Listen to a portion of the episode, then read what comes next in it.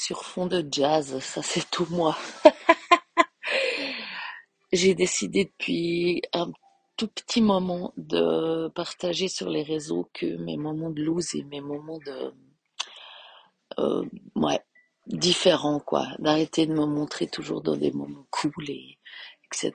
Ce que ce que tout le monde fait sur les réseaux en fait c'est pas la réalité et j'aimerais sortir de ça. Et du coup euh, j'avais envie de partager un truc avec vous, c'est que plus j'avance, moins je sais de trucs.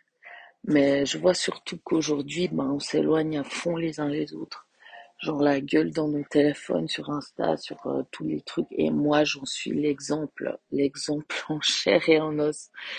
Les heures que je passe là-dessus au lieu d'être avec quelqu'un que je regarde dans les yeux, de partager des choses, d'être dans la nature. Et on est tous les mêmes.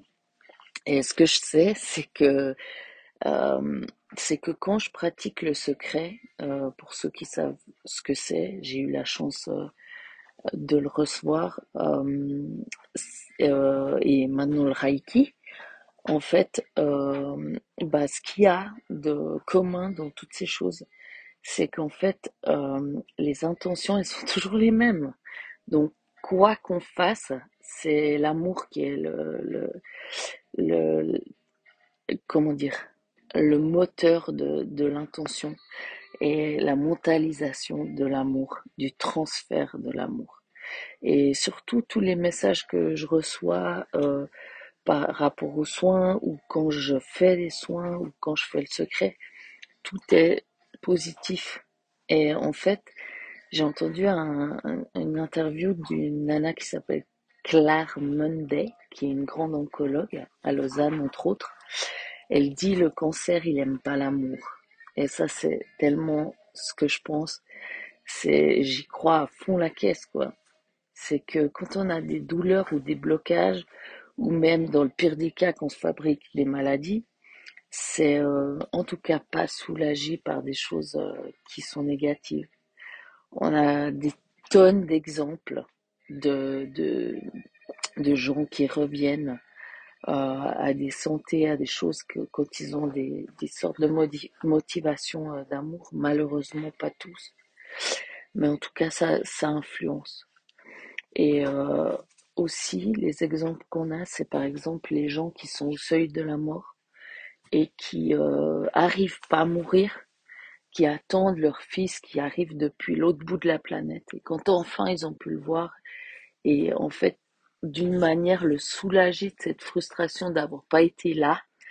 En fait, euh, ces gens-là attendent cette personne. On a l'impression qu'ils sont pas conscients.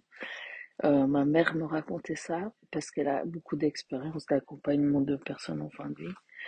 Et eh ben, en fait, euh, à ce moment-là, quand la personne a vu ce fils qui arrivait depuis l'autre bout de la terre, ben en fait, il pouvait enfin partir, soulagé de de de pas lui laisser cette chose à porter sur son dos, quoi.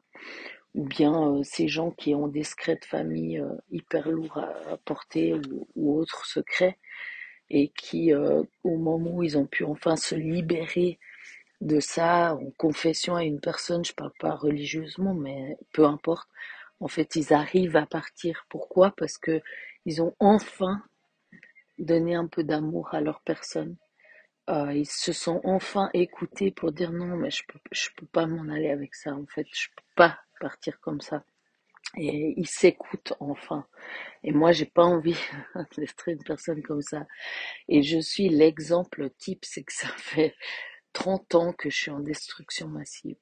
Et il m'est arrivé une catastrophe il y a une année bientôt, et qui m'a réveillée.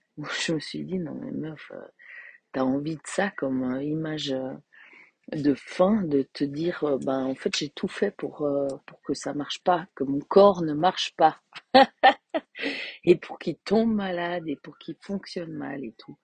Et puis en Reiki, le soin que je pratique euh, et qu'on pratique, moi je suis au début du truc, mais en fait à chaque seconde, l'intention unidirectionnelle, elle est remplie d'amour. C'est l'énergie qui, qui vient pure dans le corps de la personne et qui passe à travers euh, moi. J'ai la chance de la faire passer à travers moi ça n'a rien à voir avec moi. J'ai la chance de pouvoir la faire passer dans la personne euh, et tous les messages qui, qui font euh, que j'arrive à, à, me connecter, à me concentrer, à le diffuser et même quand je fais le secret et tout ça, c'est un moment où on se donne de l'amour et où on a une intention de bienveillance envers la personne qu'on veut soigner. Et ça, ça, c'est comme ça, quoi. Et c'est pas autrement, et on n'y arrive jamais autrement, quoi. Et euh, l'image qui me vient, c'est comme de prendre un tapis euh, pour le nettoyer, on le secoue comme ça, et puis il faut voir la saleté qui sort de ce tapis et qui peut être impressionnante, parfois nous bousculer parce que quand on se fait secouer comme ça et qu'on prend soin de soi et que tout d'un coup on va euh, faire des soins, des choses comme ça qui font ressortir des trucs qui nous font peur, bah en fait on s'occupe de libérer tout ça et en fait on libère aussi la, la crasse qui se met dans notre corps quoi. Et surtout on peut choisir aussi de laisser ce tapis qui au final est pas si moche et puis qui peut être encore euh, faire bien la posture euh, pendant quelques temps jusqu'à ce qu'il soit trop défoncé et qu'on le jette quoi. Et moi, j'ai pas envie d'être euh, ce tapis là quoi. Et je trouve que s'occuper de ses, ses émotions c'est essentiel. C'est pour ça que je fais ça maintenant. Et aussi, ce que je voulais dire, c'est que j'ai jamais eu aucune compétitivité en général euh, à part mon besoin de servir juste et de servir à quelque chose et remplir aussi ma soif de connaissance. Ceux qui me connaissent savent que j'ai déjà fait plein de boulot, plein de trucs et je dis toujours oui pour plein de choses parce que j'ai envie d'apprendre, d'apprendre et je m'arrêterai jamais. Je pense que ma vie elle sera trop courte pour apprendre tout ce que j'ai envie. Mais par contre, je sais qu'elle sera assez longue pour que ce que je fais euh, maintenant, à partir de maintenant, ben ça soit quelque chose de bien, quoi. Juste ça, quoi. Dormir tranquille. Je dormais déjà assez tranquille, mais quand même. Et euh, mon chaman euh, qui m'accompagne depuis quelques mois me parlait parce qu'aujourd'hui j'étais hyper nerveuse, j'avais envie de casser des trucs et je lui disais mais qu'est-ce qui se passe, il y a un truc dans l'air et tout. Et il me parlait d'une égrégore collective. Et c'est vraiment ce truc qui se passe en ce moment, c'est que, que tout le monde pense dans une seule direction, la direction de la guerre. Ça va se passer, on est sûr de ça. Et en fait, moi, mon rêve, tellement naïf, mais en même temps, on ne sait jamais, c'est que j'aimerais participer à une égrégore collective d'amour euh, qui est contraire à ce qui se passe, c'est-à-dire euh, qu'on va pas dans le sens de se dire c'est une guerre inévitable et puis voilà, c'est comme ça, puis du coup on fait rien. Du coup, euh, parce que quand on en voit tous ça, et j'ai déjà parlé de ça au sujet du livre euh, de la contagion du cœur, quand on en voit tous une pensée qui est sur-négative, on crée un champ électromagnétique dans le monde, nous tous humains, euh, qui envoie des informations de merde aux cellules, à tout ce qui nous entoure et tout. Et forcément que ça a un effet euh, sur, sur tout, sur euh, le mood, sur l'oxygène qu'on respire, sur tout ce qui habite en tant que microcosme l'univers. Oui, je suis devenue une méga babzoule et j'en suis fière.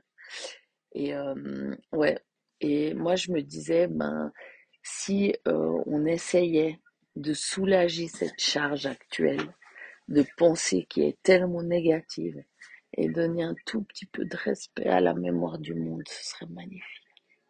Et voilà, c'est sur ça que je finis. Bisous cœur.